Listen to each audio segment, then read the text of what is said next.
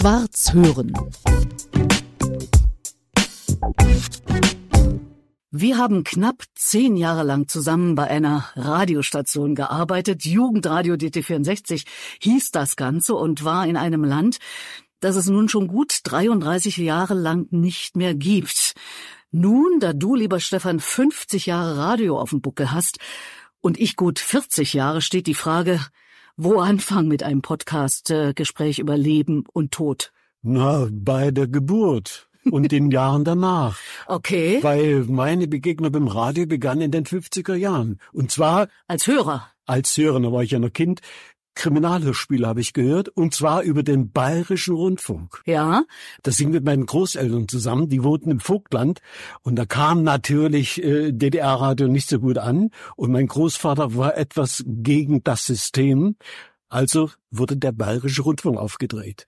Und da hast du dann schon deine Liebe zum Radio entdeckt. Meine Liebe zum Radio, meine Liebe zur Werbung und meine Liebe zum Hörspiel. Es lief nämlich damals diese bekannte Hörspielserie Cox. Mein Name ist Cox. Karl-Heinz Schroth, der berühmte Schauspieler, hat es gesprochen. Und irgendwie hat mich das fasziniert. Ich habe dann später noch mal eine Schallplatte bekommen mit Matthias Wiemann und der berühmten Geschichte von Prokofjew, Peter und der Wolf. Und seitdem faszinierende Stimmen, fasziniert mich die Kombination mit Musik und Werbung. Und jetzt äh, kommt das, es gibt einen alten Werbespruch, die Stasi wirft mit ihrem Lied fürs gute Bett von Bettenried. Das war die Werbung der Firma Bettenried aus München. Und die wurde Stasi. Die Stasi. Stasi hat nichts mit der Stasi zu tun. Nicht mit der Staatssicherheit der nein, DDR, sondern? Nein, sondern mit der Stasi. Das war eine Werbefigur, eine Gans. Und diese Gans hieß Stasi. Und man hat dann Kinowerbung betrieben und auch im Radio lief das Ganze. Deshalb ist auch ein Kapitel in meinem Buch so überschrieben. Wollte ich gerade sagen, ich hatte nämlich nach der Stasi gesucht und so beim Überfliegen habe ich es nicht gefunden. Ja. Jetzt hat sich's aufgeklärt, ja. jawohl. Du sagst Buch, das ist jetzt gerade ganz aktuell erschienen, da kann man viel über dich, über deinen Werdegang lesen, aber das Schöne ist ja auch, wir können jetzt einige Aspekte streifen. Und du hast gerade die Liebe zur Musik schon erwähnt. Du hast ja dann auch Musik studiert. Ja, ich habe äh, Musik studiert und zwar zunächst in Dresden an der Hochschule für Musik Karl Maria von Weber, Kontrabass in der berühmten Tanzmusikklasse von Günter Hörig. Nach zwei Semestern habe ich dann hingeschmissen, nicht weil ich keine Lust oder zu unfähig war, sondern ich wollte meinen eigentlichen Traumberuf äh, studieren, Tonregie, Tonmeister. Und das hing damals mit äh, bestimmten Studiengängen zusammen. Ich war gerade so dumm im Geburtsjahr, dass es keine Studiengänge gab, also Hochschulwechsel und dann in Berlin angefangen, Tonregie, Tonmeister zu An der Musikhochschule Hans Eisel. Hans Eisel, ganz genau. Das heißt, du bist jemand, der kann sowohl von der Musik her, vom musikalischen her das Ganze einschätzen, als auch kannst du diesen ganzen technischen Kram. Ich sag immer etwas despektierlich, das ist eine gute Halbbildung, die man hat. Man weiß Bescheid über die Musik, konnte man auch Partitur spielen, musste Klavier spielen lernen, Musikgeschichte, Musikästhetik und den ganzen Quark. Und man musste Mathematik beherrchen sich in der Physik ein klein wenig auskennen, dann die ganzen Aufnahmetechniken, Raumakustik, Elektroakustik und und und. Es war ein kompliziertes und schweres Studium. Ja, du, das kann ich mir vorstellen. Also du beschreibst ja auch zum Beispiel im Buch ein Phänomen, was mich zu DDR-Zeiten im DDR-Rundfunk auch immer fasziniert hat, ein blinder Tonmeister. Reinhard ja. Walter, der auch, wenn man den breiten Gang, und da kamen morgens ja. Dutzende Menschen auf einmal rein, und du hast gesagt, hallo Reinhard, und dann sagte der, hallo Petra oder Hallo Stefan. Der konnte wirklich nur am Hallo erkennen, okay. wer da ihm gerade guten Morgen gewünscht hat. Weil du gerade bei Reinhard Walter bist, ich durfte ihn mal nach Hause fahren, eine Produktion und sagte mir, wo es lang geht und sagte, kenne ich ungefähr. Und dann sagt er plötzlich, pass auf, fährst links ab und dann hältst an und dann bin ich da. Und ich stand vor seiner Haustür. Es war ein Riesenphänomen. Es ist ein Phänomen. Ein also ich finde es schon schwer, äh, das Technische, das war ja früher anders. Das ist ja nicht wie heute, dass man so ein paar Spuren zusammenmischt Nein. auf dem Computer, sage ich mal, auf dem Laptop und dass jeder irgendwie aufgrund von technischen Gegebenheiten, die schon vorangelegt sind, dass das damals so war. Da musste ja gesteckt werden und dann musste Klang erarbeitet werden und so. Also war schon verrückt. Ne? Das war schon eine ganz andere Zeit. Ja, das kann man so sagen. Eine ganz andere Zeit. Zwei alte Menschen unterhalten sich da früher. Was hältst du von, von diesen modernen Geschichten und dass jeder da so jetzt irgendwas zusammenbasteln kann? Auf der einen Seite ist das äh, sehr schön, weil jeder kreativ sein kann. Auf der anderen Seite ist es ein stärkerer Wettbewerb Und ein dritter Aspekt, der ins Spiel kommt, die wirklich kreativen, die guten Ideen werden sich durchsetzen. Ich äh, habe ja einen, einen Komponisten, den ich über alles liebe, Cole Porter.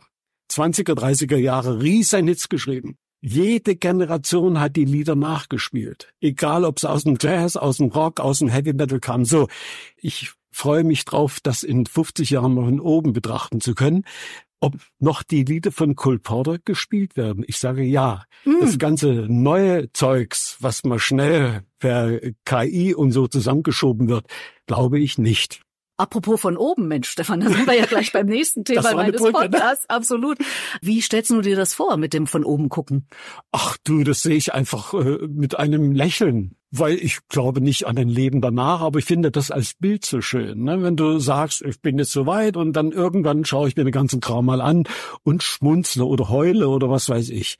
Es ist einfach keine Angst vorm Tod, aber einfach so, ich nehm's easy. Mhm. So what? Jeder muss mal irgendwann Plattitüde, aber es ist nun mal so. Es ist nun mal so und mein Ansatz ist ja, da jeder mal und jede mal irgendwann muss, nämlich äh, von dieser Welt gehen, ist es für mich dann auch vorbei. Du hast es ja ähnlich gesagt und deswegen intensiv bis dahin alles machen. Was ich sage, ich habe so, so, so einen Spruch, lieber kurz und knackig als lang und langweilig. genau so. Du bist ein 50er Jahrgang.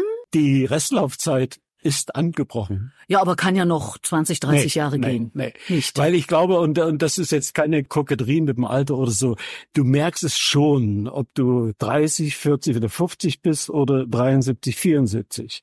Ich habe immer, wenn wir gespielt haben, kein Thema, früh um fünf nach Bremen gefahren, zwei Stunden Konzert, aufgebaut, abgebaut, ein Haus gefahren. Da warst du 24, 25 Stunden unterwegs ausgestiegen aus dem Auto, Anlage noch ausgeladen, kein Thema. Wenn ich heute mal den Kontrabass oder meine Fotoausrüstung verstauen muss und kommt dann nach Hause, mein lieber Mann, Gott sei Dank ist das alles vorbei. Also das ist einfach so eine Geschichte, der muss man sich stellen. Ich nehme es mal ein bisschen easy, einfach ignorieren. Du hast ganz, ganz lange live Musik gemacht. Ja, mit Ruth Hohmann zum Beispiel. Mit Ruth Hohmann, sie ist 93 Jahre alt und genau. ich bin jetzt nicht mehr ihr Kontrabassist und Bandleader, sondern ihr PC-Administrator. Immer ruft sie mich an.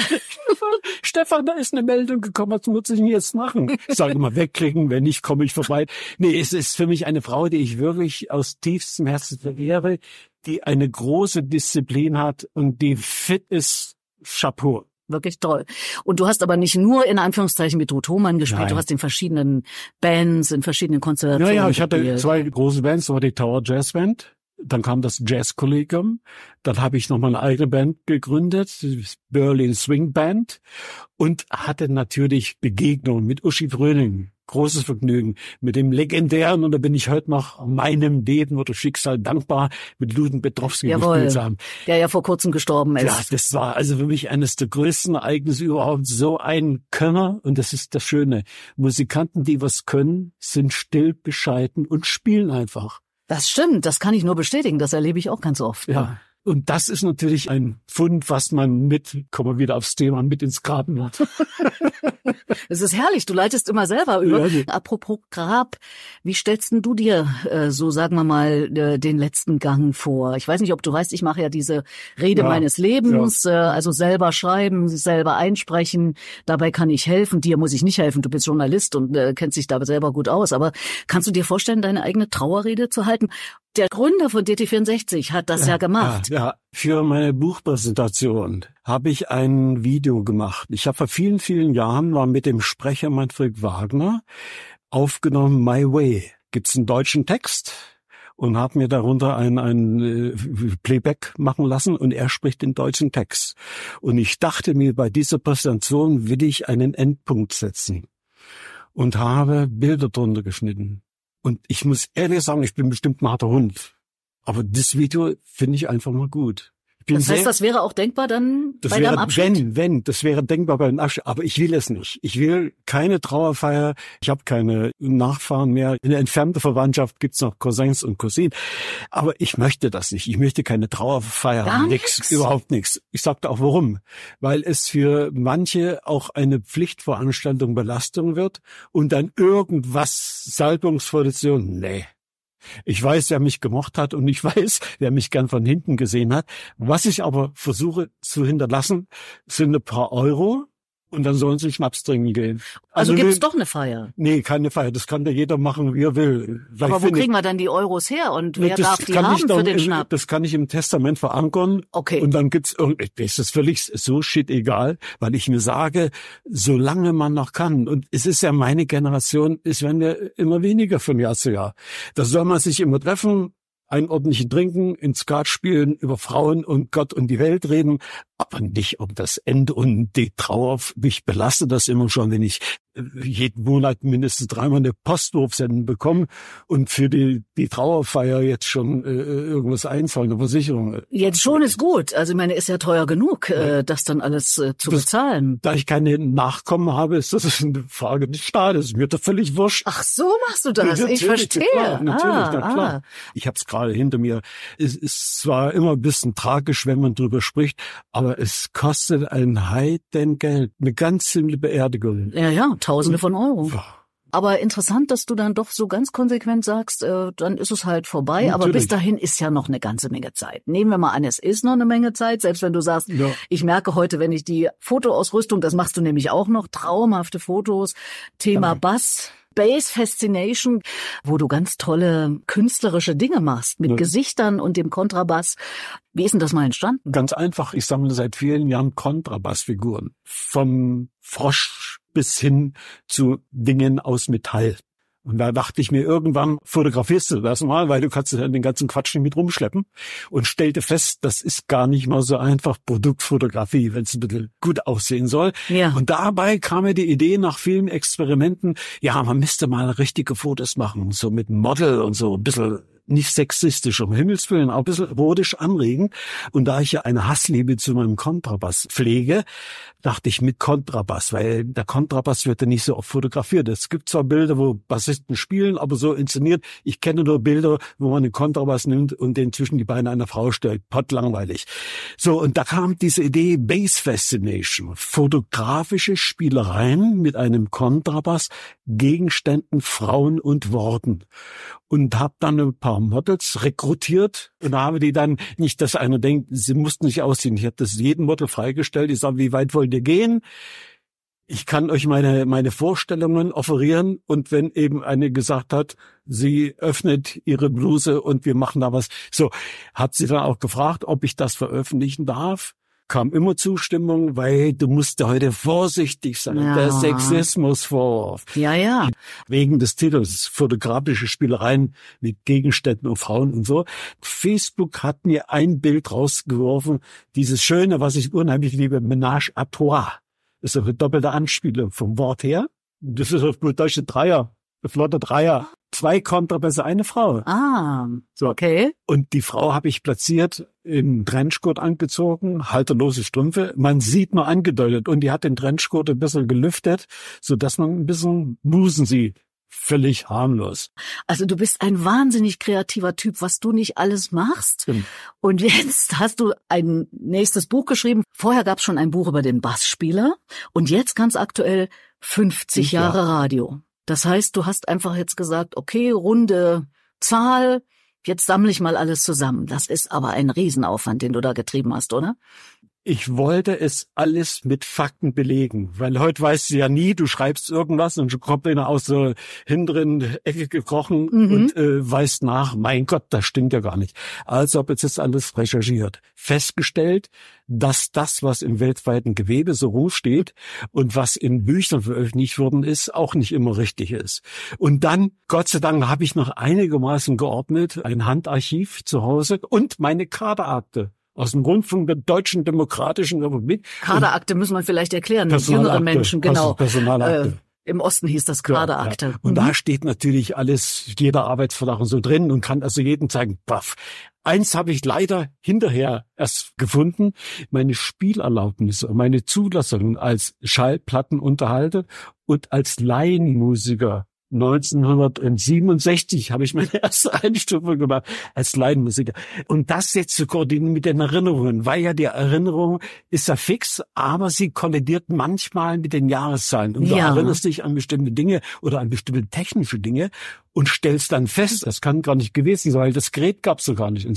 Aber ich habe versucht, das alles zusammenzubringen. Ich bin mir sicher, der ein oder andere wird mich irgendwann widerlegen. Es sind meine Erfahrungen, meine Erlebnisse auf einem Gebiet, das bislang in der Darstellung von DT64 ein bisschen zu kurz gekommen ist. Die meisten haben angefangen so in der Wendezeit, aber von 64 bis 89 oder mm. bis 80 mhm. passierte eine ganze Menge. Und was da die Kollegen gemacht haben. Bis 80 oder meinst du bis 90? Nee, bis 80. Dann wurde es ja schon über locker. Ich rede jetzt wirklich mal die Zeit vor 80. Okay. Was da an Kleinigkeiten schon gemacht wurde, was wieder dem System eigentlich war und gar nicht aufgefallen ist. Und dann natürlich bis 89. Und das sind Dinge, an die ich gerne noch mal erinnern wollte, weil man tut auch den Kollegen Unrecht, wenn man sie nur, äh, sagen wir, als Systemverwalter hinstellt. Na total. Noch dazu bei Jugendradio. Wir haben ja in den 80er Jahren dort zusammengearbeitet. Du hast deine Sendung gemacht, ich habe meine gemacht. Wir waren zum Teil Chefs von jeweiligen Abteilungen sehr intensiv, auch als Kollegen verbunden, so würde ich es mal sagen. Also ich wusste ganz viele Sachen schon ja, gar nicht mehr. Das ist wirklich toll, ja, dass du das zusammengestellt hast. Also auf ein Ding bin ich richtig stolz. Das war der DT64 Radiomarkt. Die erste Werbesendung. Aufschrei unter den Kollegen. Wie Wann war das nochmal? Das war 89. Als du Öffentlichkeits, als Büro für Öffentlichkeit Büro hast du da gemacht. Genau. Völlig vergessen. Und Jörg Wagner hat Gott sei Dank meine Manuskripte, meine Konzepte archiviert, die ich selbst hatte, die gar nicht mehr, und hat sie mir zur Verfügung gestellt. Das ist jetzt eine persönliche Geschichte. Ich finde die sehr witzig, wenn man das heutzutage liest. Ja. Aber das sind alles so kleine Dinge. Und ich habe versucht, in dem Büchlein ein paar Sachen anzusprechen, die für uns damals wichtig waren und letztlich auch für die Hörer, weil die Hörer, ich habe das schon gehört von einigen, die sind bass erstaunt gewesen, wie kompliziert die ganze Chose eigentlich war. Was erstaunt ist ja ein schönes Wort äh, aus dem Munde eines Bassisten. ja, na ja, aber auch wie interessant und und da so rein zu riechen mal kurz, wie sowas gemacht wurde. Es ja. war ja wirklich eine sehr vielfältige Geschichte und es war eine andere Art Radio, als es sonst zu DDR-Zeiten gab. So viel kann man mal festhalten. Das kann man festhalten, aber jetzt kommt ein Aber. Ich bin der Meinung, dass DT64 eine gute Schule war, wenn ich mir heute angucke, Kollegen, die damals in den 80er, End 80er Jahren angefangen haben, was aus denen geworden ist. Und die haben einfach mal das Handwerk gelernt. Mhm. Und man kann machen, was man will. Handwerk ist mal die Grundvoraussetzung. Mal schnell heutzutage was zusammenschieben und einen Text über KI sich zu basteln. Sorry, tut mir leid. Und das war auch das Schöne zu meiner Zeit, wenn ich über die 50 Jahre reflektiere, dass die Selbstdarstellung nicht vordergründig war. Heutzutage sind die meisten Moderatoren, man kann es im Fernsehen gut nachvollziehen bei gewissen Talkshows, wo dann gebrüllt und durcheinander und wie auch immer geredet wird. Es ist vom System her interessant mal zu untersuchen, dass der Moderator, der Präsentator einer Sendung genauso sich wichtig fühlt, wer der Gesprächspartner ja, da ist was dran. Das äh, ist selten, dass ein Moderator wirklich moderiert. Genau. Im Sinne von vermitteln, von durchführen. Ja, das ist wohl wahr. Und Stefan, du machst ja nach wie vor auch Radio. Ja, ich habe es ja mal umschrieben, äh, vom analogen Staatsrundfunk zum digitalen Bürgerradio. Ganz kuriose Geschichte, einen Anruf, ein Haro aus Limbach-Oberfrohna, Sachsen. Aus deiner früheren Aus Heimat. Heimat. Erzählte mir, dass er bei Radio T eine, eine Sendung Rückfall macht und Podiumdiskothek gehört hat und mich gern als Gesprächspartner. Will es abkürzen, bekam eine Einladung und großkotzig, wie man ist. Ich habe noch was in der Schublade und wenn ihr mal was braucht, kann ich machen. Und da kam mir die Geschichte mit Coverland, also musikalische Nachspiele, hat er auch so eine Doppeldeutung, also Coverversion. Und die suche ich, und das ist mein großer Glücksfall, die suche ich wirklich mit Hand und Ohren aus und nicht über irgendeine KI, sondern das, was mir passt. Und habe da schon Coverversionen gefunden, wo selbst keiner mir gesagt, wo hast denn das her? Nur aus dem weltweiten Gewebe, kein Thema. Also zum Beispiel ACDC, mit einem Ukulele-Orchester gespielt. Highway mm. to Hell. Oder diese schönen Fassungen von Manfred Mann's Earthband. Gibt's Coverversionen, der hat kein Mensch auf dem Schirm. Und dann kam das Angebot, eine Sendung, eine Stunde, einmal im Monat. Ja, und dann dachte ich mir, Coverland klingt schön, gibt's schon mehrfach Coverland, aber nicht als Sendung. Und dann eben der Untertitel musikalische Nachspiele. Es ist eine Sendung zum Hören, eine kleine Information. Also nicht, wie wir es noch gemacht haben in den 70er Jahren, wo die musikjournalistischen Beiträge, die waren ja damals noch in den Anfängen bestückt. Als du gekommen bist, war das ja schon fast normal. Mhm. Aber wir haben dann so, oder ich habe dann zum Beispiel Rockhistorie gemacht und Aufklärung zu betreiben. Ja. Ich habe immer gesagt, äh, Bildungsradio ist ja heute gar nicht mehr Fakt. Die Leute können sich überall irgendwelche Informationen herziehen, brauchen sie das Radio nicht mehr. Aber für mich ist Radio immer noch so ein Gedankenanstoß gelingt es, Überraschungen zu liefern? Gelingt es, Leute anzuregen, wirklich Radio zu hören? Nichts gegen Podcast, nichts gegen alle anderen Hörformen. Und das wirst du in meinem Werk auch finden. Radio ist für mich regional, aktuell, dynamisch, informativ und original. Also das, wenn ich wirklich dabei bin und höre ein Ereignis mit der emotionalen Bewertung des Reporters, des Moderatoren. Bundesliga-Konferenz ist für mich prädestiniertes Beispiel für Radio. Was Besseres gibt es eigentlich nicht. Und das kann natürlich ein Podcast oder eine aufgezeichnete Sendung, selbst was wir hier machen, ist vielleicht hübsch oder schön oder wie auch immer, aber es hat nicht, ich bin dran am Leben. Das ist Radio. Schwarz hören. Thank you.